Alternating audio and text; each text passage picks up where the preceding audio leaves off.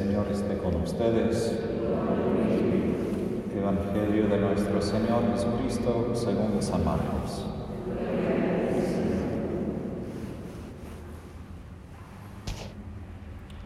Jesús se dirigió a su pueblo seguido de sus discípulos. Cuando llegó el sábado, comenzó a enseñar en la sinagoga y la multitud que lo escuchaba estaba asombrada y decía, ¿de dónde saca todo esto? ¿Qué sabiduría es esa que le ha sido dada y esos grandes milagros que se realizan por sus manos? ¿No es acaso el carpintero, el hijo de María, hermano de Santiago, de José, de Judas y de Simón? ¿Y sus hermanas no viven aquí entre nosotros? Y Jesús era para ellos un motivo de escándalo. Por eso les dijo, un profeta es despreciado solamente en su pueblo, en su familia y en su casa. Y no pudo hacer ahí ningún milagro fuera de sanar a unos pocos enfermos, imponiéndoles las manos. Y él se asombraba de su falta de fe. Palabra del Señor.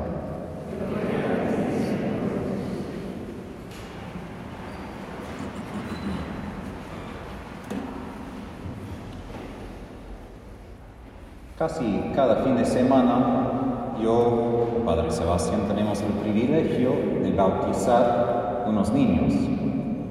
Y parte del rito, del rito de bautismo es la unción, ungir el niño en el pecho, sobre el corazón y también sobre la cabeza. Y el aceite, bendito, bendecido por el obispo, es señal de la fuerza, la consagración por el Espíritu Santo. Y es, específicamente en la oración, cuando el sacerdote hace la señal de la cruz sobre la cabeza, dice, para que seas sacerdote, profeta y rey en Cristo Jesús. ¿Por qué empiezo con esto? Porque no tiene que ver aparentemente con las lecturas. Porque todos nosotros, por el bautismo, somos llamados a participar en la misión profética de Jesús. Es decir, somos profetas. ¿Y qué quiere decir profeta? No simplemente alguien que quiere prognosticar el futuro. ¿no? Si pensamos en la televisión de los pronósticos de, del tiempo, mi papá dijo cuando era niño, ¿no? deben recibir su sueldo solo los días que están correctos. Y, bueno, estarían pobres probablemente. Y a veces cuando la gente pregunta, porque si uno busca profetas católicos en YouTube, sacerdotes y otras personas, vas a encontrar un montón de personas que dicen tal cosa sobre el futuro, esta cosa sobre el futuro. Y la gente dirige a mí, por ejemplo, muchas preguntas, Padre, ¿qué debo creer? ¿Qué debo hacer? La profecía no tiene tanto que ver con el futuro, sino ahora. Porque si hoy escucho la palabra de Dios, si hoy respondo a esta palabra, voy a llegar a un futuro de bendición. Pero si hoy no escucho la palabra de Dios, si hoy soy rebelde frente a esta palabra, voy a llegar yo a un futuro bien un futuro de sufrimiento, de perdición.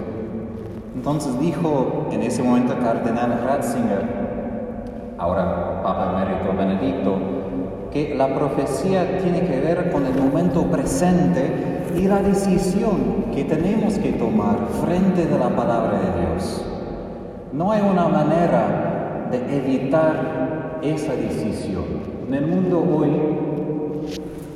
dice, bueno, todo es igual, puede decidir esta cosa, tal cosa, y aceptamos todo más o menos porque da igual y todo tiene derecho a su propio gusto y decisión. Pero como cristianos creemos que existe el juicio y el juicio, dice Jesús en el Evangelio de San Juan, no solo se hace al momento de mi muerte, se hace cada vez que me encuentro con la palabra de Dios. Porque frente de esta palabra que Dios Padre dirige a mí, tengo que decidir. Tengo que decir o sí o no. Y decir nada ya es decir no. Porque también en el mundo hoy hay mucha gente que dice, no, padre, no tengo mucho en contra de la iglesia o los sacerdotes, pero no, no es tan importante o la vida se hace muy rápida y ocupada, no tengo tanto tiempo. La falta de respuesta y aún no escuchar una palabra de Dios ya es una respuesta y es la respuesta negativa. Y por ser pecadores, para reconocer de dónde empezamos por ser pecadores, nuestra postura es no. Si somos honestos, la postura inmediata que todos tenemos frente a la palabra de Dios no es, oh sí, qué grande, sí quiero, no. Esa es la postura de María, la Inmaculada, la que no tenía pecado. Ella es la primera en toda la Biblia que cuando Dios pidió algo, ella dijo sí. Pero si miras a los otros, a otras personas que recibieron palabras de Dios, por ejemplo Moisés, me encanta, él tiene más que un capítulo de discutir con Dios. Dios que le dijo, mira, eso vas a hacer, eso. No, no, no, no, no te equivocaste, mira, ¿quién soy yo? Quizás mi hermano Aarón y tal cosa, otra cosa. Y Dios al fin dice, se enojó. Y entiendo por qué. Los padres, imagino, se estarían enojados con sus chicos. Por favor, tire la basura. Ah, pero mira esto, otro. Tire la basura. Ya, basta. No hay que dar muchas razones. Por favor, hazlo. Empiezo con todo eso porque Ezequiel es una figura y es un profeta, es una figura de Jesús y también de nosotros. Y empieza con palabras bien importantes. Primero, un espíritu entró en mí. Un profeta no habla de su propio espíritu. Hoy en día, si miramos las televisiones, ¿qué, qué dicen? ¿Qué hablan? lo que opinan ellos. Ayer creo que cuando las ramas están por la vereda, nuestras ramas, se cortó el cable de la televisión y bueno, algunos no están tan felices porque tenemos fútbol y todo. Yo estoy feliz porque no aguanto escuchar tantas opiniones. No me importa. ¿Qué importa? ¿Qué piensa Dios? porque los pensamientos de los humanos desvanecen, pasa. Tantas opiniones, si pensamos, por ejemplo, lo que la gente decía en 2020, al comienzo del año, lo que tenía el año para, para ofrecer, nada se cumplió, nada. Y sabes, solo una persona en mi vida había predicho lo que iba a pasar. Una persona, un sacerdote de nuestra comunidad, que dijo después de mucha oración, iba a haber este COVID. No dijo COVID, pero iba a haber algo así en este año. A esa persona sí escucho, porque tiene una palabra que de verdad permanece, que describe la realidad. Hoy en día ponemos mucha énfasis en hablar de mí mismo, hablar de lo que pienso, compartir. Y hay lugar para eso, ¿cierto? Porque tenemos corazones y debemos compartir lo que pasa dentro. Y muchas veces no prestamos atención a lo que dice la otra persona, ¿no? Pero primero necesitamos escuchar lo que dice Dios. Y eso es una pregunta. Yo hablo desde mi espíritu. Muchas veces sí, mucho de lo que hablo de mi espíritu. Y por eso para preparar una, una homilía como esto, tengo que preparar lo que no piensa Tadeo, ¿qué importa piensa Tadeo?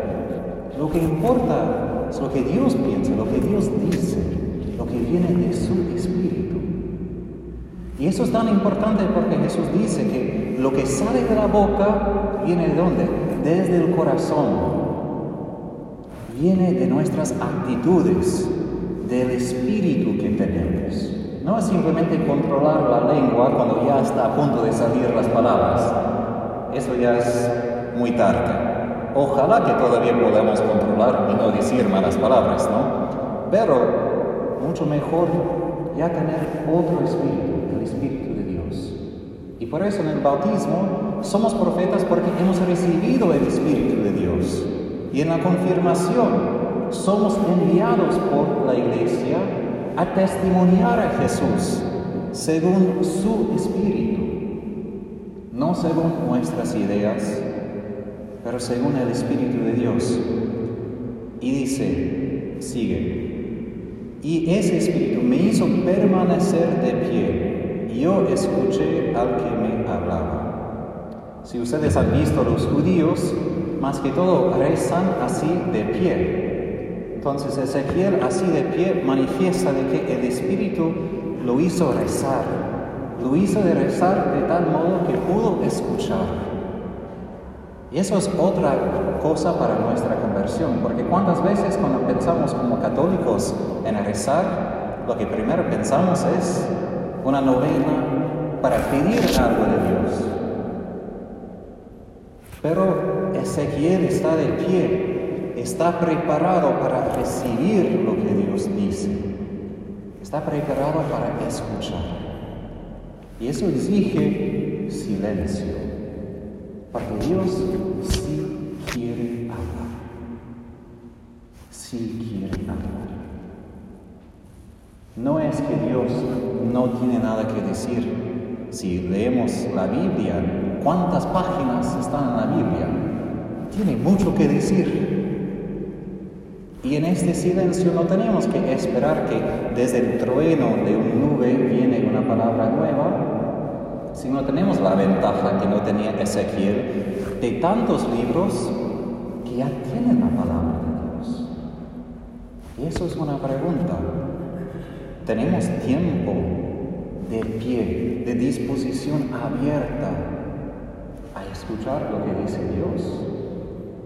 Pasamos tiempo con la Biblia. Hoy en día tenemos tanta tecnología que la mayoría de las personas puede tener acceso a la Biblia.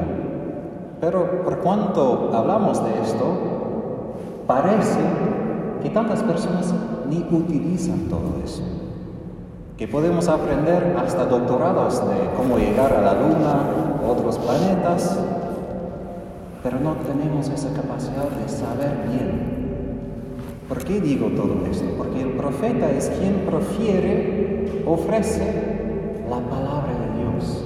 ¿Y cómo voy yo a hablar la palabra de Dios si lo desconozco? Si ni puedo citar de la memoria una cita bíblica. Y no digo eso para criticar a nadie, hablo a mí mismo.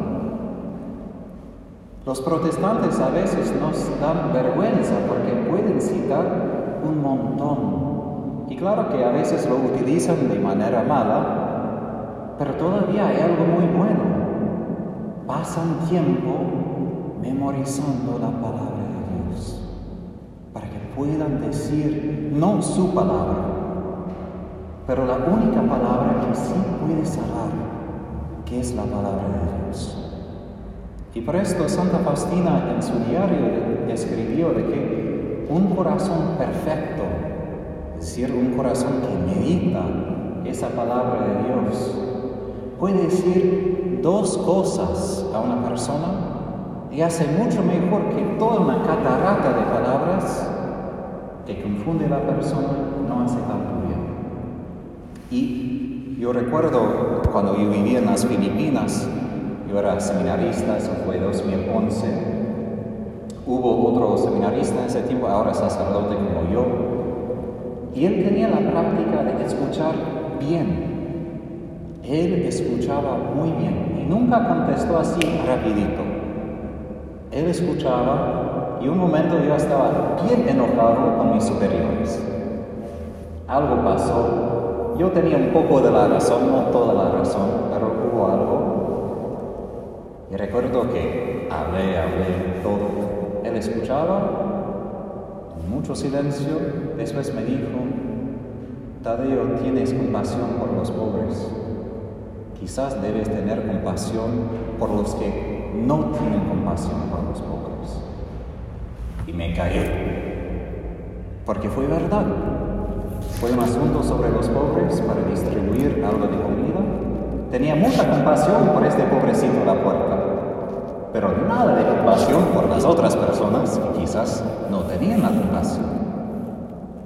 Cuando él dijo solo esta línea, fui a la capilla y tenía mucha paz. Fue como una espada en medio de mi enojo, en medio de mis problemas, que me salvó del pecado, porque yo iba a seguir y seguir con mi enojo, justificándome, condenando a los demás. Pero él tenía esa capacidad. Eso es lo que es ser profeta, no simplemente decir que en cinco años eso va a pasar. Ciertas personas sí tienen ese don, pero es muy raro y eventos muy específicos. Más que todo lo que necesitamos son profetas ordinarios así, que en los momentos propicios toman tiempo. No simplemente dicen, ah, mira, sí entiendo, sí, pues Dios no tiene razón, todo eso. Si había respondido así, no me de nada. Pero fue un hombre que rezaba, estaba con la Biblia cada día, de tal punto cuando él vino a las Filipinas le pregunté, mira, ¿qué llevaste? Porque no llevó mucho. ¿Cuáles libros llevaste? La Biblia, el Catecismo y el diario. Esto. Y cada día leía. Y de ahí brotaban las palabras. Ahora, para terminar, claro que como Ezequiel, como Jesús, vamos a encontrar personas que no quieren escuchar. Pero nuestra parte es compartir esta palabra. La palabra primero que me salvó a mí. Porque Dios quiere hablar a mí. Y su palabra es una palabra de salvación.